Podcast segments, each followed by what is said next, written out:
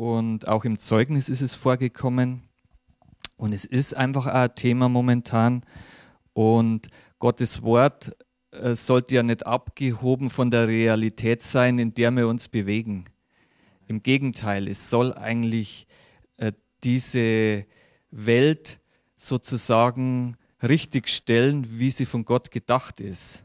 Denn wenn wir wissen, wie das Ganze geplant ist, ist es viel einfacher, sich in der Welt zu bewegen. Und ähm, diese Botschaft jetzt hier ist ein Teil von zwei Botschaften. Die erste war letzten Sonntag und ich habe so das Gefühl, auch, dass hier äh, noch nicht alles gesagt ist. Und dieser Titel war die, äh, das Licht der Wahrheit. Und die Bibel sagt, dass ähm, das wahre Licht im Johannesevangelium 1 heißt das wahre Licht ist auf die Erde gekommen in Jesus Christus. Und in der ersten Botschaft ähm, ist es ganz, oder haben wir auch äh, gefragt, was ist denn das wahre Licht?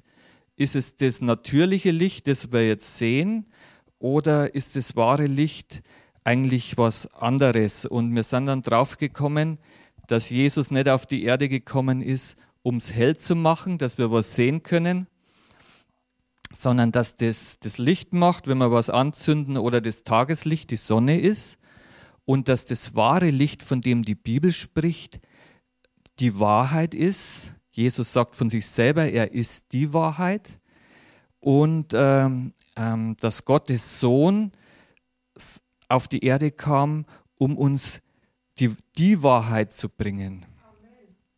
Und sozusagen das Licht für uns Menschen zu sein. Wenn das die Wahrheit ist, dann muss es natürlich auch was geben, was nicht Wahrheit ist. Das heißt also die Lüge. Lüge oder ähm, Irrtum. Irrtum ist ein besserer Name noch, weil, weil man das schon merkt vom Wort her, dass man im Finstern tappt. Und diese Bezeichnungen Irrtum, Lüge, das ist eigentlich das, wenn Wahrheit fehlt. Und wir haben auch gesehen, dass das natürliche Licht, wenn man es hier auf Erden so sieht, äh, dass das praktisch ähm, ein Sinnbild auch ist für die geistige, das geistige Licht. Äh, und wir haben auch die Eigenschaften des Lichts angeschaut. Und wenn man jetzt hier auf der Bühne schaut, da oben sind die Strahler und die leuchten jetzt mich und die Bühne an. Aber das Licht dazwischen kann man nicht sehen. Das ist eigentlich unsichtbar. Aber wo es dann drauf trifft, da wird es hell. Also das trifft hier auf meine Hand und dort wird es hell. Also wir haben gesehen, dass das Licht bestimmte Eigenschaften hat.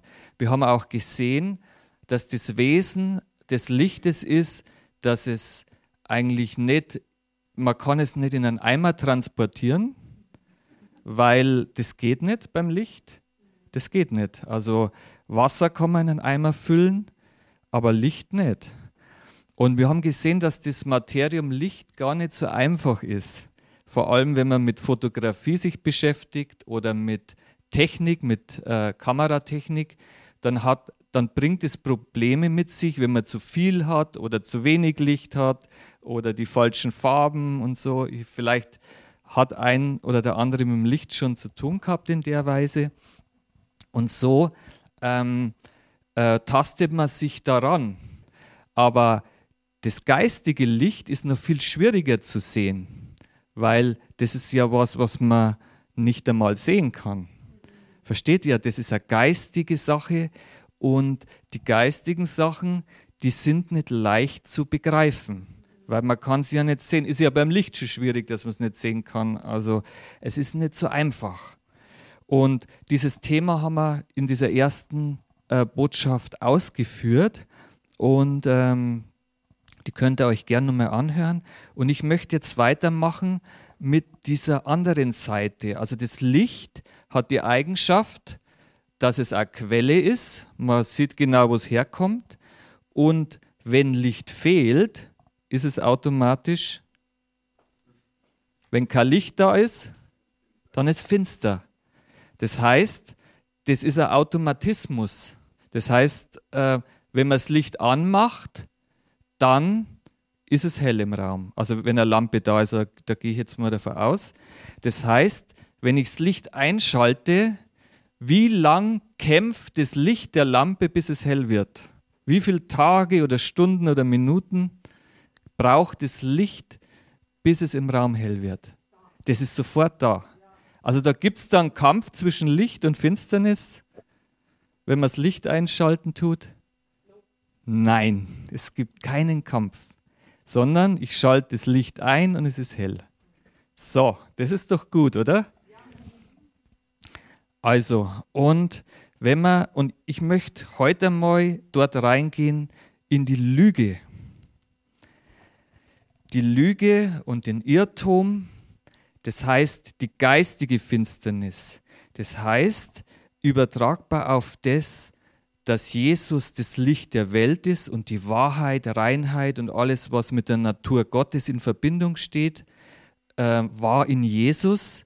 Und Jesus hat versucht, sozusagen die, das auf die Erde zu bringen. Das war sei, es war seine Aufgabe. Wo er hingegangen ist, hat er die Wahrheit verkündet. Immer, immer. Aber es ist so, ähm, auf der Erde war keine Wahrheit. Es war keine Wahrheit. Es war Finsternis auf der Erde. Das heißt, die Menschen sind umhergeirrt. Es war Irrtum. Wo Irrtum und Lüge ist, und wir haben äh, die Ausgangsstelle, da gehen wir jetzt mal nochmal rein. Das war 2. Johannes 3, 16. Und da heißt es, denn so sehr hat Gott die Welt geliebt, dass er seinen eingeborenen Sohn gab, damit jeder, der an ihn glaubt, nicht verloren geht, sondern ewiges Leben hat. Denn Gott hat seinen Sohn nicht in die Welt gesandt, damit er die Welt richte, sondern damit die Welt durch ihn gerettet wird. Also dort sieht man, dass Gott nicht will, dass die Menschen verloren gehen. Und das war der Grund, warum das Jesus auf die Erde kam. Und der Jesus ist nicht auf die Erde gekommen, um die Welt zu richten, also uns Menschen zu richten, sondern sie zu retten. Das ist nämlich ein großer Unterschied und viele sehen den Gott immer als Richter, aber da werden wir heute noch ein bisschen näher, das werden wir noch sehen, warum das, das so ist. Und ähm, es geht dann weiter. Und jetzt steht, äh, was, was man tun muss. Wer an ihn glaubt, wird nicht gerichtet. Wer aber nicht glaubt, der ist schon gerichtet, weil er nicht an den Namen des eingeborenen Sohnes geglaubt hat. Und da, darin besteht das Gericht, dass das Licht in die Welt gekommen ist und die Menschen liebten die Finsternis mehr als das Licht, denn ihre Werke waren böse. Und das haben wir auch behandelt. Da äh, wirft Gott nicht die Menschen in einen Topf, die Guten und die Bösen, sondern die Bibel sagt, alle sind sie in Sünde. Alle sind sie in der Finsternis. Das heißt, Gott schert nicht alle über einen Kamm, die sitzen alle in einem Boot. Nur Jesus war ohne Sünde. Und deswegen steht hier, ähm, und die Menschen liebten die Finsternis mehr als das Licht, denn ihre Werke waren böse. Also das, die Menschen auf der Erde ähm, ähm, lieben die Finsternis mehr. Ähm, denn jeder, der Böses tut, hasst das Licht und kommt nicht zum Licht, damit seine Werke nicht aufgedeckt werden.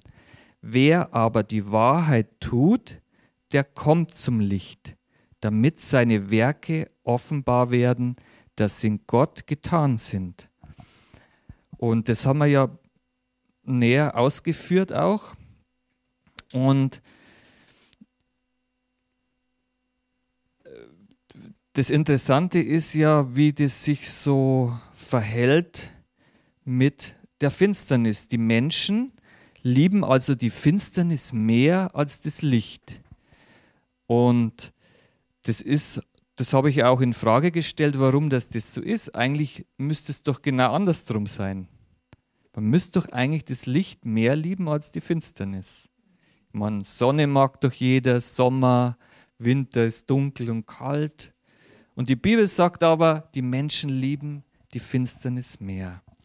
Und zwar der Grund ist das, dass die Werke, die bösen Werke, die getan werden, nicht aufgedeckt werden. Das ist der Grund. Und es spricht hier nicht von einer natürlichen Finsternis, sondern von was das ähm, die Bibel beschreibt als Schuld und Sünde. Und dort müssen wir auch ein bisschen das genauer anschauen. Ähm, ich habe es mitgebracht. Schuld und Sünde, das, sagt die Bibel, kam in den ersten Menschen, als er das erste Mal gesündigt hat. Und das Ursprüngliche im Menschen, das ist gut. Gott hat den Menschen gut gemacht. Er hat uns in sein Ebenbild erschaffen. Die Bibel sagt, Gott ist der Vater der Lichter und in ihm ist keine Veränderung nicht. Er ist immer der gleiche und in ihm ist kein Schatten. Er ist nur Licht. Und wir sind in seinem Ebenbild erschaffen. Es ist doch was Wunderbares. Das heißt, das ist der ursprüngliche Plan. Wir sind von Gott gut gemacht. Für jeden Menschen. Das ist die Natur, die der erste Mensch gehabt hat. Adam und Eva im Garten Eden waren ohne Angst und ohne Schuld. Ja? Das ist ganz wichtig. Und das müssen wir uns immer wieder vor Augen führen, weil momentan in der Welt ist Angst. Und was macht es? Spaltung. So, irgendwem muss mir die Angst und Schuld geben. Also ich will sie nicht haben. Ja. Also, ich bin sie jetzt los. Ich bin's echt los. Gott sei Dank, Gott sei Dank. Und das ist, das ist das Problem eben. Also als, ähm, als ich sage ja nicht, also der Adam war ja nicht schuld, die Eva war es. Und da geht es nämlich schon weiter. Also da schiebt man die Schuld schon wieder mal her. Aber seht ihr das Problem mit der Schuld? Ähm, und in der Krise, die wir momentan haben, und dass das eine wirklich große Krise ist, ähm, das dürfte mittlerweile jedem bekannt sein, weil früher oder später ist irgendwo, irgendwer kommt mit diesen Sachen in Berührung, die momentan sind. Und in diesen Sachen ist oft dieses Thema, dass man diese, dieses Problem von Angst und Schuld ähm, schnell auf einmal selber wieder hat. Kann ja sein, dass man irgendwas tut, was nicht richtig ist und schon ist es wieder so, dass ich es selber habe. Und ähm, das heißt also praktisch, dieses Thema der Angst und Schuld ist so alt wie die Menschheit selbst. Das ist so alt wie die Menschheit selbst. Und wir müssen aufpassen, dass wir uns dort nicht an der Nase rumführen lassen. Und wenn man, ich, ich äh, betrachte heute das Thema eben von diesen Irrtümern und von dieser Finsternis, in der, ähm, also wo Finsternis heißt es herrscht, da ist kein Licht nicht. Wo Licht ist, da herrscht die Finsternis nicht mehr sondern da ist Licht. Das sagt, das ist eigentlich schon so im, im, im Wort verankert, wo Finsternis herrscht. Und in, im Garten Eden also ähm, sie hatten ein Verbot, Adam und Eva. Gott hat gesagt, ihr dürft nicht vom Baum von Gut und Böse essen. Ihr dürft da nicht davor essen. Alles andere dürft ihr gebrauchen und es ist euch zur Freude. Gott hat es ja für die Menschen gemacht, um das zu genießen. Also wir sollten das in seinem Leben in ganzer Fülle genießen, in der Einheit mit Gott. Und das ist was Wunderbares, weil in Gott ist ja auch keine Schuld. Es heißt, in ihm ist nur Licht, also nichts Schlechtes. Und seid doch mal ehrlich, wer kann denn ohne dem ganzen Schlechten gut leben? Jeder. Ohne Schlechtes kann man gut leben. Also ich brauche weder Krankheit noch irgendwas Schlechtes noch einen Unfall. Ich kann eigentlich mit dem anderen gut leben. Und das ist, so hat es Gott geplant. Und wir sollen da sein und das Gute weitergeben. Also nicht das da weitergeben, sondern segnen. Segnen. Das ist ganz einfach. Gott hat uns geplant, dass wir segnen. Und er hat uns auch geplant, dass wir die Wahrheit verkündigen. Und wenn man wirklich mal ehrlich ist, dann ist ja so, jeder Mensch eigentlich schon hat die Haltung, auch wenn man Fremden gegenüber ist, hat man eigentlich die Haltung, dass der die Wahrheit verkündet. Man, man sagt jetzt nicht von Haus aus jemand, das sind alle Lügner, sondern man denkt erst, der will mir Gutes und ich glaube, dass er die Wahrheit sagt. Ist es immer so? Nein, das ist nicht immer so. Und äh, wenn, man, wenn man die Lüge an sich anschaut, also der Vater der Lügner, sagt Jesus selber, ist der Teufel. Er ist nicht in der Wahrheit. Der ist praktisch alles, was auf eine Lüge aufgebaut hat, das ist nicht in der Wahrheit. Das ist so. Und, und wenn man jetzt angenommen mal das Geistige wegnimmt und in der natürlichen Welt schaut, wenn du heute was tust und dann ähm, fragt dich jemand, was du da gemacht hast und du lügst den an. Ich sag mal angenommen, ich stehle was, ja, in einen Laden und dann komme ich nach Hause und dann fragt mich jemand, wo hast denn das her? Dann sage ich, das hat mir der und der geschenkt. Aber das ist eine Lüge. Ich habe es gestohlen. Und ich kann das noch so oft sagen, aus der Lüge wird keine Wahrheit nicht. Ich kann es zehnmal sagen, zwanzigmal, dreißigmal, vierzigmal. Das Einzige, was, ich, was passiert, wenn ich es immer öfter sage, ich glaube es selber, und die anderen glauben es auch. Aber ich muss sehr viel Kraft aufwenden, dass das nicht rauskommt, weil irgendwo die Lüge hat so ähm, die Tendenz, dass irgendwie die Wahrheit doch rauskommt. Wisst ihr das? Wenn, wenn, wenn man als Kind was ausgefressen hat, ja, und angenommen, man hat jetzt ein Stück Teppich und man hat den irgendwo angezündet und da ist ein Loch drin in dem Teppich. Und dann versucht man natürlich was draufzustellen, ja. Wisst, wisst ihr, wie das ist?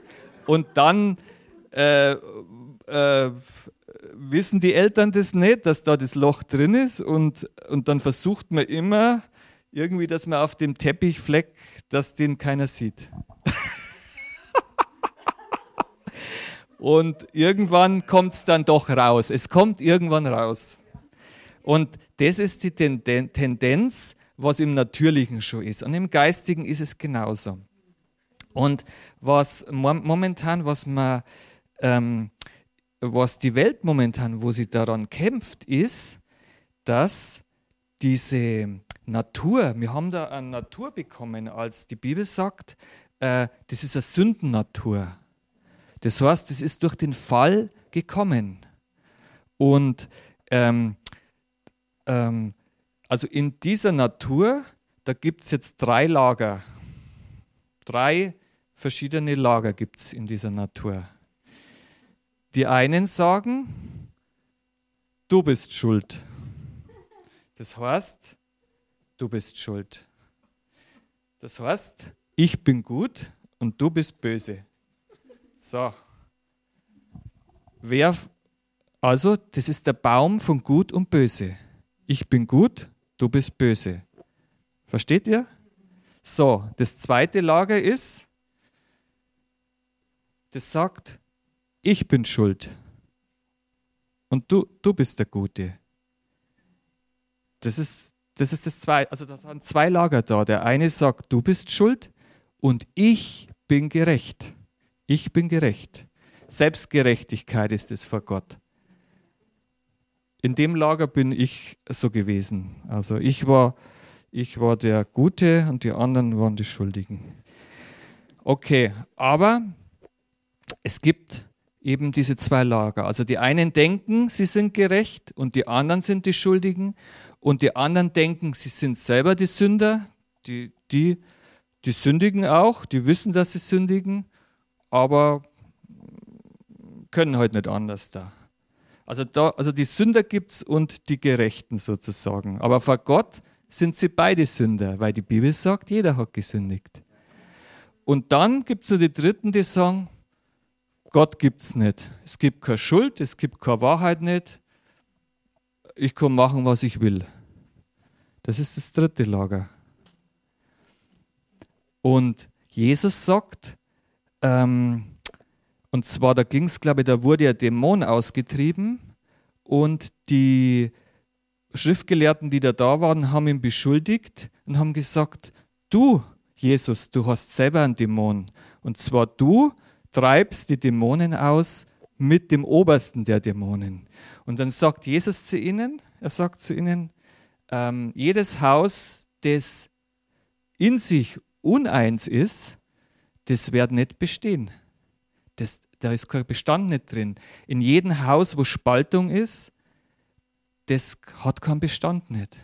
Und so ist es mit diesem Haus, mit dieser Angst-Schuld-Sache.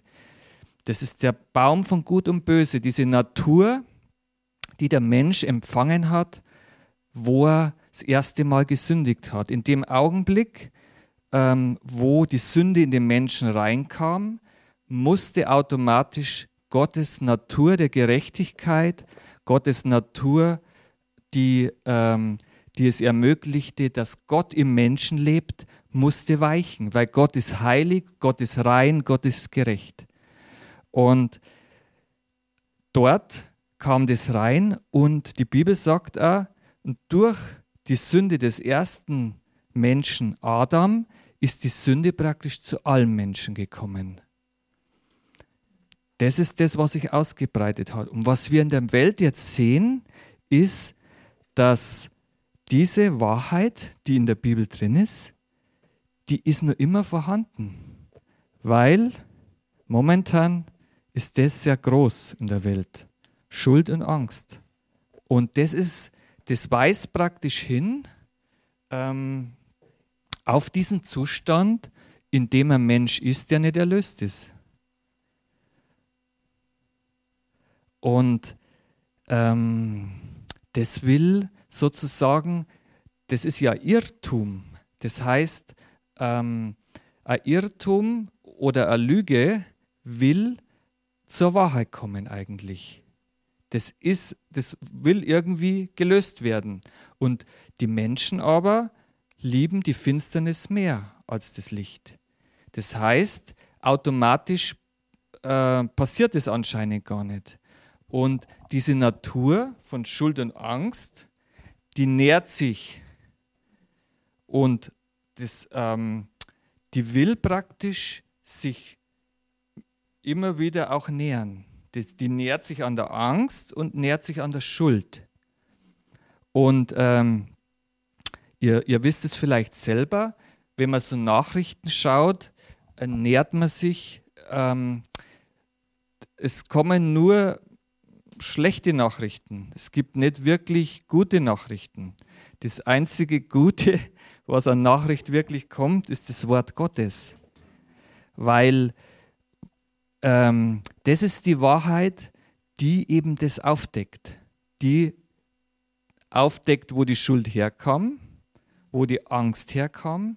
Und wenn ich weiß, wo sie herkommt und, und, und Gott ist ja so, dass er uns nicht irgendwas zeigt, sondern Gott hat ja eine Lösung für ein Problem. Er, er ist ein Problemlöser, oder? Wir haben es in den Zeugnissen gehört. Also er kümmert sich um die Probleme. Jetzt ist so, wenn man, ähm, man versucht natürlich dies, diesem Problem, das will man irgendwie wegbringen, aber es gelingt nicht. 6000 Jahre der Menschheitsgeschichte hat es nicht geschafft, das wegzubringen. Und was wir immer noch machen, das sieht man auch jetzt wieder, man schiebt es umeinander.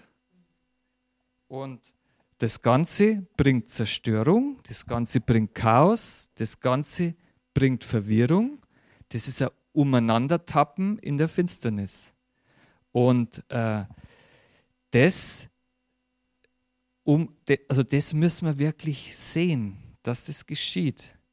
Und wenn du den Schritt gehst und Gott hat praktisch einen Ausweg gegeben, einen Ausweg aus diesem Problem. Und es ist so, dass sie die Menschen nicht selbst erretten können. Auch wenn man denkt, in der Welt, man hat ein Problem gefunden, um das zu lösen. Versteht ihr? Das Problem ist ein geistliches. Aber man kann es nicht mit einer natürlichen Sache lösen. Das geistliche Problem ist, dass wo die Sünde reinkam in den ersten Menschen, Gott rausgegangen ist, weil das nicht zusammenpasst. So wie wenn man das Licht einschaltet, muss die Finsternis weichen, aber wenn, wenn, man, wenn man einmal übers Licht tut, dann wird es auch dunkel. Und in dem Augenblick, wo die Sünde reingekommen ist, ist es finster geworden im Menschen, im Geist. Das ist das Problem. Und dann macht, macht sich Finsternis breit im Menschen. Das ist Angst und Schuld. Jemand, der in Glauben mit Gott verbunden ist, da kann sich Angst und Schuld nicht breit machen. Das geht nicht. Versteht ihr? Wenn, wenn, ähm, wenn eine Nation erfüllt ist mit Gottes Gegenwart, mit der Liebe Gottes, wenn sie erfüllt ist mit seinem Wort, mit der Wahrheit, mit der geistigen Wahrheit des Wort Gottes, dann kann sich Angst und Schuld nicht breit machen. Wie soll das gehen? Und ähm, Gott hat also einen Erlöser gebracht. Und zwar, er hat gesagt, ich sehe das Problem, und zwar bevor es schon überhaupt entstanden ist, ähm, hat Gott gesehen, was passiert und passieren wird und hat das Problem gelöst. Er ist selbst gekommen und da haben wir es jetzt, das Licht der Welt, das wahre Licht ist Jesus gewesen und ist er und er kam auf die Erde und hat dann nicht Gericht gebracht, sondern die Errettung. Das ist das, was da in dem 1, äh, 3. Johannes 3,16 und es drunter steht. Aber für diejenigen, die ihn nicht annehmen, bringt er Gericht. Und ich glaube, der Martin war es. Er hat gesagt, ah, nein, die Raffaela hat, hat eine Bibelstelle zitiert, wo die Sonne sozusagen die, die, die Gottlosen verbrennt. Das heißt praktisch, wenn die Gerechtigkeit kommt, irgendwann, wenn Gott wieder auf die Erde kommt, dann bringt er ein Gericht. Und ähm, also Jesus ist gekommen, um das Licht der Welt zu bringen. Und ähm, das ist praktisch die er, er, er, er bringt praktisch die Erlösung. Er ist der Erlöser für dieses Problem. Er hat praktisch unsere Sünden unser Leid, unser Schmerz, all das, was verursacht wurde durch den Fall des ersten Menschen, hat er genau auf sich genommen und hat es praktisch selber erlitten, um uns vor Gott wieder gerecht zu machen. Und das, ist, das nimmt so viel Druck raus, weil wenn ich weiß, dass das in der Vergangenheit liegt und ich eigentlich nichts mehr tun kann, was da geschehen ist, aber Gott selbst sich um das Problem gekümmert hat, dann heißt es, ich brauche jetzt nur die Entscheidung treffen, ähm, wenn ich das Evangelium höre, das, was ich jetzt gerade verkündige, das, wenn ich dem Glauben schenke, dann bin ich errettet. Und Gott macht es praktisch für jeden, für jeden ganz einfach. Er sagt nicht, du musst irgendwas tun, du musst das, du musst das, du musst das, dass du keine Schuld mehr hast, keine Angst mehr hast, sondern er sagt einfach, ich habe mich um diese Sache gekümmert und du brauchst einfach nur sagen, ja, danke, ich nehme das für mich an. Und in dem Augenblick bist du, sagt die Bibel, wenn du sagst, ich glaube das, dass Jesus mein Erlöser ist, dann bist du errettet. Und das ist das, wonach die Welt momentan sucht. Da ändert sie nichts. Die letzten 6000 Jahre ist von der Botschaft nichts zu ändern. Die Welt sucht Erlösung von Angst und Schuld. Das ist das, was wir sehen. Und diese Botschaft ist gefragter denn je. Und ich, ich, ich, ich, ich schaue ja auch immer so jetzt im, im, mit diesen ganzen Ereignissen, die sind. Und das ist ja oft auch gar nicht so leicht einzuordnen. Und manchmal braucht es ja Zeit, bis man wirklich seinen Stand wieder findet. Und, ähm,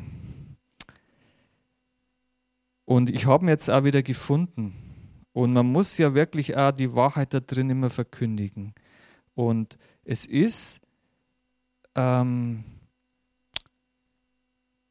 die Wahrheit steht ja praktisch auch im Natürlichen auf Fakten. Das ist Fakt. Also wenn eine Tatsache da ist, ähm, die lässt sich ja auf ewig nicht, nicht ähm, die kann man nicht mehr ändern. Eine Sache, die geschehen ist, ist passiert. Die lässt sich nicht mehr wegtun. Und auf diese Tatsachen kann man sich erstellen. Ja.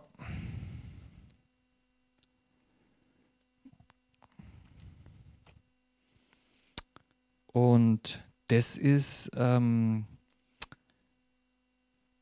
ja, wenn man den ursprünglichen Plan Gottes erkennen kann, dann, dann kann man, da kann man wirklich das, äh, äh, da, da kann man dieses erkennen, was im, in der natürlichen Welt passiert, aber auch in der geistigen Welt. Und wir hinterlassen ja Spuren, wenn wir was tun. Und ähm, das ist ja immer ganz gut, dass man sieht, äh, man kann letztendlich an den Spuren auch erkennen, äh, wo man gestanden ist, ob man in der Wahrheit war oder in der Lüge war. Das ist wie so ein, Krim ein Kriminalbeamter, ja. Die Kriminalbeamten, die, die sind auf der Spurensuche.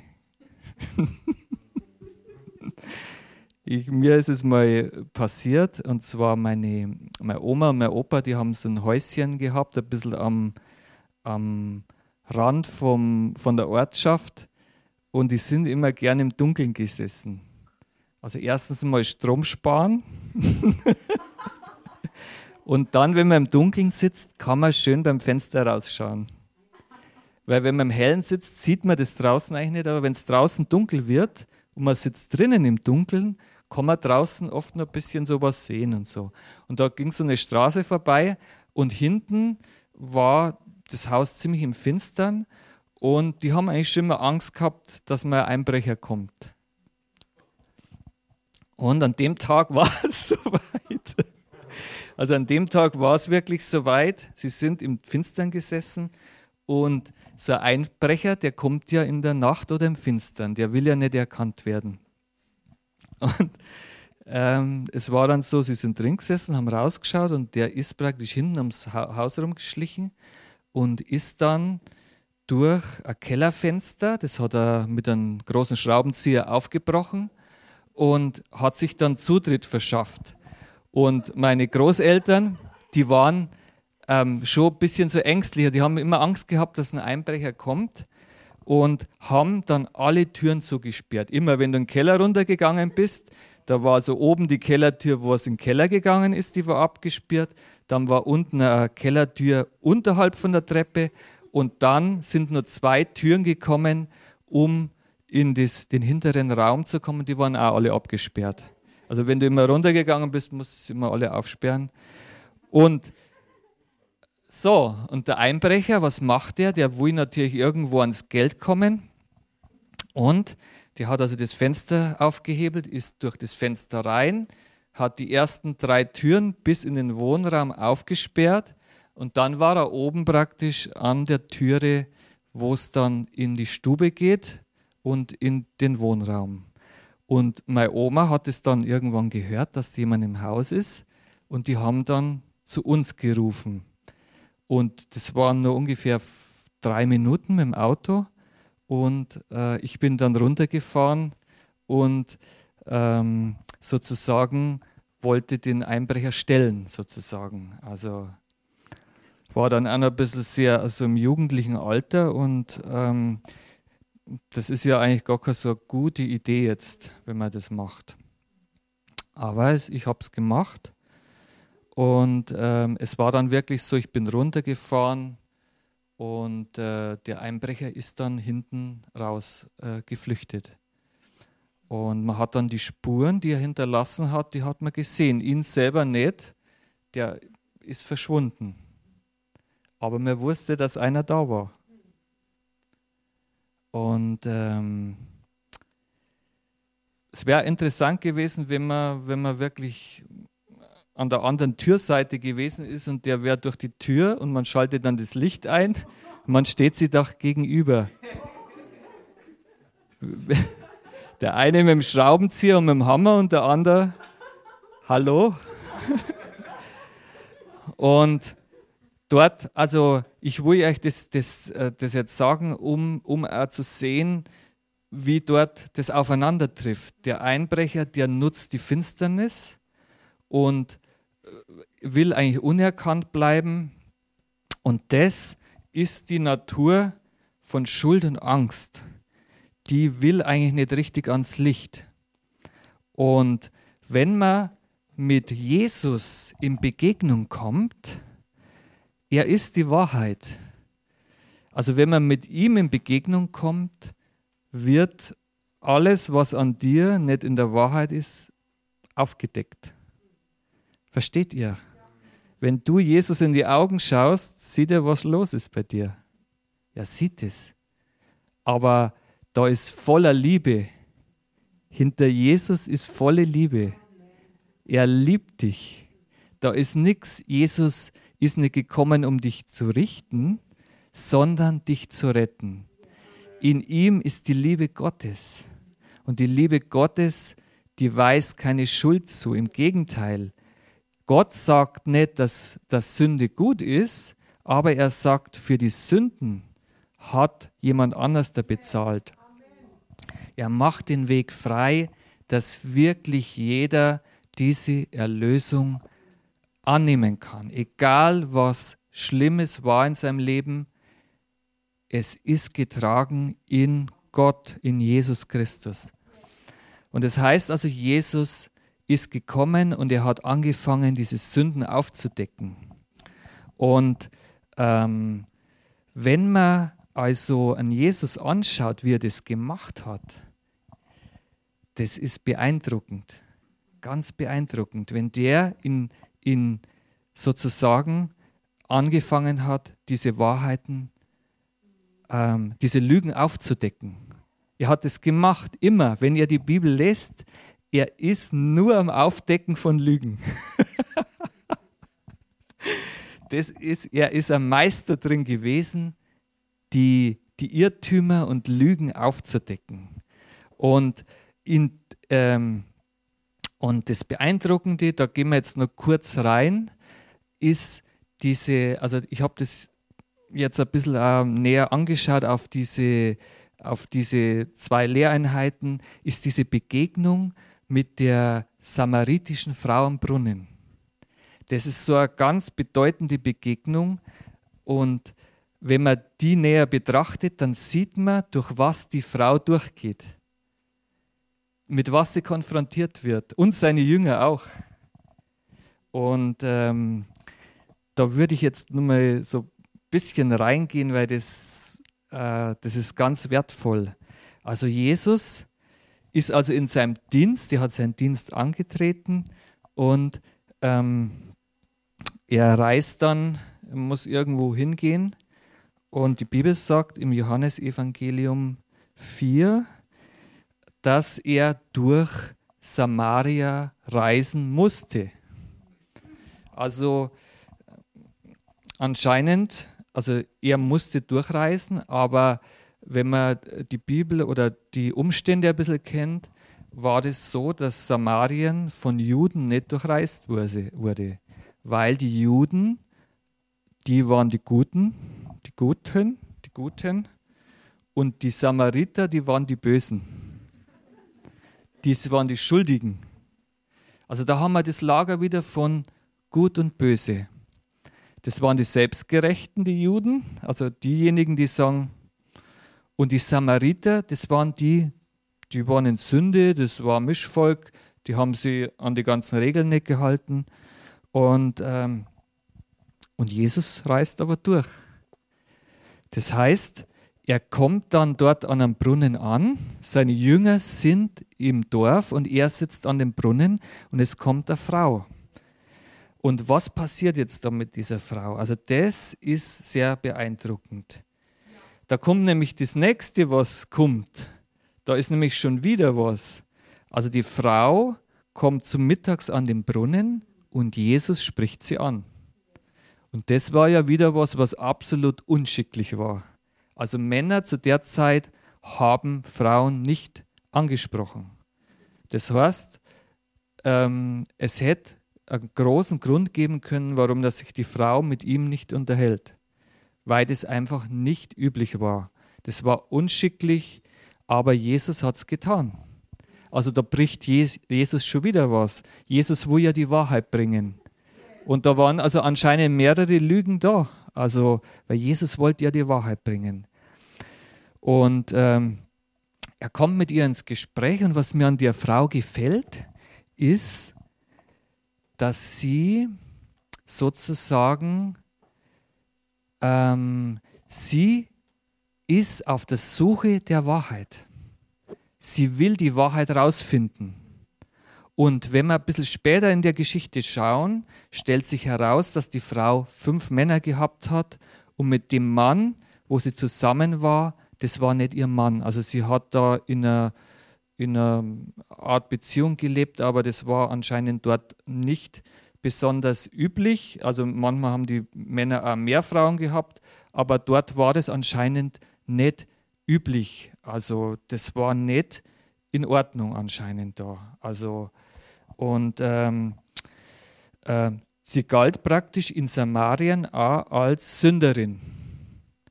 Das war, ähm, sie war praktisch dort auch gebrandmarkt. Und deshalb ist sie am mittags zum Brunnen gegangen, weil sie konnte nicht mit den anderen Frauen gehen, weil die sozusagen so eine Art ausgestoßen war durch das, dass ihr Lebenswandel nicht richtig war. Also da waren, da waren mehr Sachen drin. Und sie war aber auf der Suche nach der Wahrheit, weil sie hat sich von diesen allen, diesen Schwierigkeiten, die da waren, nicht abstoßen lassen. Und sie ist mit Jesus weitergegangen. Und Jesus hat ihr dann versucht, ähm, er, er, ist dann hergegangen und hat äh, gesagt, naja, gib mir, doch, gib mir doch was zu trinken hier. Und, ähm, und dann hat sie einen Dialog, also die hat sich dann auf einen Dialog sogar eingelassen. Und, ähm, und ähm, es geht dann dorthin, dass Jesus zu, zu ihr sagt, wenn du wissen würdest, wer mit dir redet, dann würdest du ihn bitten, dass er dir lebendiges Wasser gibt. Und dort versucht Jesus jetzt wieder was aufzudecken. Und zwar, sie muss den Schritt jetzt schaffen, dass Jesus will von was sprechen, das nicht in der natürlichen Welt ist. Das ist, er will, er, er will ihr Wahrheit geben, die viel tiefer liegt. Aber er nutzt das Wasser, um das zu veranschaulichen. Aber sie sagt zu ihm, was willst denn du mir geben? Ein lebendiges Wasser, du hast ja gar keinen Eimer nicht. Also sie denkt, er hat einen Brunnen, wo er ein Wasser schöpft. Das gibt er ihr dann. Da sagt er, aber das Wasser, was ich dir gebe, das, da hast du keinen Durst mehr. Und das kapiert sie nicht. Sie hat sich gedacht, wie, wie soll denn das gehen? Und, und aber sie, sie, sie, sie bleibt bei ihm. Also sie will die Wahrheit herausfinden. Und dann geht die, die Konversation wieder weiter und Jesus geht wieder tiefer. Und ähm, der Schlüsselpunkt ist in der ganzen Sache dann, ähm, Jesus ähm, sagt zu ihr, naja, dann bringst du halt den Mann hierher. Und das ist jetzt, finde ich, beeindruckend. Obwohl, dass sie eigentlich verachtet war durch das, was sie für einen Lebensstil gehabt hat von den Frauen in der Stadt, obwohl das all, all das, dass sie als Sünderin abgestempelt war vielleicht äh, und, und dort alleine an den Brunnen kommen musste, äh, um am, zur Mittagszeit, also es ist ja, sage mal, die heißeste Zeit, ums Wasser zu schleppen, das hat sie alles auf sich genommen, um dem aus dem Weg zu gehen. Aber sie sagt Jesus die Wahrheit. Jesus sagt, bring den Mann, dann sagt sie, ich habe keinen Mann. Dann sagt er, du hast die Wahrheit gesprochen. Also versteht ihr, die Frau ist auf der Suche nach der Wahrheit. Und der Jesus ist da und gibt sie ihr. Das ist das Beeindruckende. Und wenn man das so sieht, wie er das macht, und dort ist jetzt der Sprung, wo sie ergreift, dass Jesus es ihr was geben will, das außerhalb der natürlichen Welt ist. Und sie erkennt, dass er Prophet ist. Sie sagt, okay, woher weißt du das? Jesus sagt zu ihr, er offenbart ihr ähm, einen Teil von ihrem Leben und er sagt, du hast die Wahrheit gesprochen, du, der Mann mit dir zusammen ist, der ist nicht der Mann und du hast schon fünf Männer vor diesem Mann gehabt. Und das ist was, ähm, wo, wenn, wenn uns das in der Welt begegnet, jemand, der am Rand der Gesellschaft steht, vielleicht ausgestoßen ist, derjenige, der in seinem Leben die Liebe gesucht hat, egal was es auch war, ob er es in Beziehungen gesucht hat oder in Anerkennung, derjenige, der einen Weg gegangen ist, der Fehler gemacht hat, versagt hat, was auch immer, der war ja auf der Suche nach dieser Wahrheit. Und in dieser Welt findest du das nicht. Das, das, und diese Frau hat es auch nicht gefunden. Sie hat einen Mann, aber sie hat gemerkt, nee, da ist was, mir, mir fehlt das Eigentliche, das fehlt mir noch. Und das hat ihr Jesus gegeben. Und dann hat er gesagt, pass auf, bring den Mann her. Sie hat gemerkt, oh, der weiß was von mir, das konnte er ja gar nicht wissen. Und an diesem Augenblick hat sie gemerkt, der, da, da, da ist es jetzt von der natürlichen Ebene in was anders gegangen. Sie hat gemerkt, oh, du bist der Prophet. Und dann reden sie, ähm, dann geht das Gespräch so über die Anbetung von Gott. Und was aber dann passiert ist, ähm, sie hat die Wahrheit gesprochen und sie hat Jesus auch geglaubt. Sie hat auch das getan, was er gesagt hat. Sie ist dann zurückgegangen und hat dann wirklich das verkündet, was ihr der Jesus gesagt hat. Und ähm, das hat es bewirkt, dass die anderen dann von der Ortschaft rausgekommen sind. Und also an diesem äh, Ding sieht man eigentlich so viel, wie Jesus äh, das gemacht hat und wie diese Frau diesen ganzen Lügen, ähm, die ist mit Jesus mitgegangen. Die ist nicht vorzeitig schon ausgeschieden, die war nicht schon beleidigt, wo er das gesagt. Die hätte auch beleidigt sein können und hätte sagen können, naja, der bezeichnet mich jetzt als das oder das oder das, sondern sie ist mit ihm mitgegangen bis zum Schluss. Und was dann das Endresultat ist, die ganze Ortschaft oder Großteil von den Samaritern sind zu Jesus gekommen, weil sie der Frau geglaubt haben. Und dann äh, ist Jesus bei ihnen geblieben und hat ihnen zwei Tage lang das Wort, also das, die Wahrheit verkündigt. Und am Ende von dem ähm, haben die dann gesagt, wir glauben jetzt nicht mehr, was die Frau gesagt hat, sondern wir haben selbst gehört und gesehen. Und da gehen wir jetzt nur nahe und dann, äh, dann will ich hier abschließen. Und zwar, das ist im Johannesevangelium 4, äh, 41 und 42. Und da heißt es, und noch viel mehr Leute glaubten um seines Wortes willen. Und zu der Frau sprachen sie, nun glauben wir nicht mehr um deiner Rede willen, wir haben selbst gehört und erkannt, dass dieser wahrhaftig der Retter der Welt, der Christus ist. Und das ist es, ähm, was unsere Aufgabe ist. Also wir können den Menschen die Wahrheit verkündigen, wir können sie dorthin führen, aber dann müssen sie wirklich auch selber sehen und erkennen, dass Jesus der Erlöser, der Retter der Welt ist, auch für ihr Leben. Also diese Entscheidung, äh, die bleibt bei ihnen. Aber unsere Aufgabe ist ihnen, das Licht des Evangeliums zu bringen. Das ist unsere Aufgabe. Halleluja. Halleluja. Und Vater, ich danke dir jetzt, ähm, dass der Wort rausgegangen ist. Und, ähm, und wenn, wenn jetzt hier jemand ist oder im Internet und du wirklich von Gott heute angesprochen wurdest und du siehst, dass die Natur, die in dir ist, dass das äh, eine Natur ist, die noch nicht erlöst ist, die wo Sünde und, und Angst herrscht, dann, äh, und du kannst es heute erkennen, dann bet doch mit mir das Gebet. Gott, ähm, Gott hat dafür gesorgt, dass wir wirklich wieder mit ihm in Verbindung kommen können.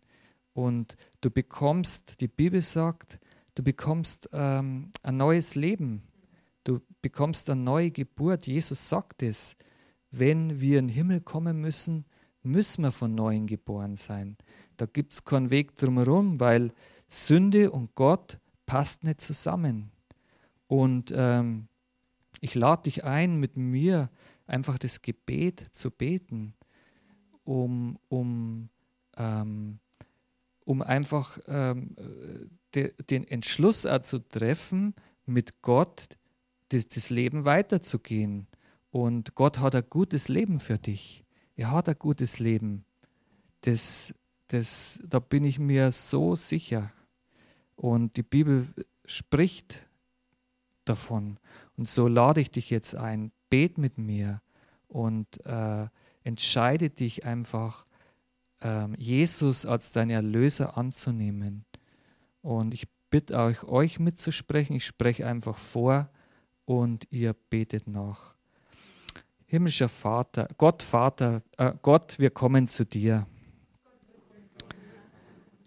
Und wir haben dein Wort gehört und wir sehen, dass äh, äh, wir Erlösung brauchen.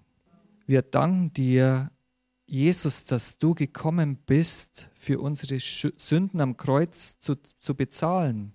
Und wir danken dir, Jesus, dass du für uns in die Hölle gegangen bist und den Tod eines Sünders gestorben bist. Und wir danken dir, Herr Jesus, und nehmen die Erlösung in dir an. Und wir danken dir, Herr Jesus, dass du dort nicht geblieben bist, sondern dass du auferstanden bist und zur Rechten des Vaters sitzt. Halleluja. Und ich danke dir, Gott, dass du jetzt mein Vater bist. Amen. Und ich dein Sohn, ja, Amen. Und wenn du das das erste Mal gebetet hast, dann kannst du mit dem Himmel jubeln, denn das ist das wichtigste Gebet, das du beten kannst. Amen. Und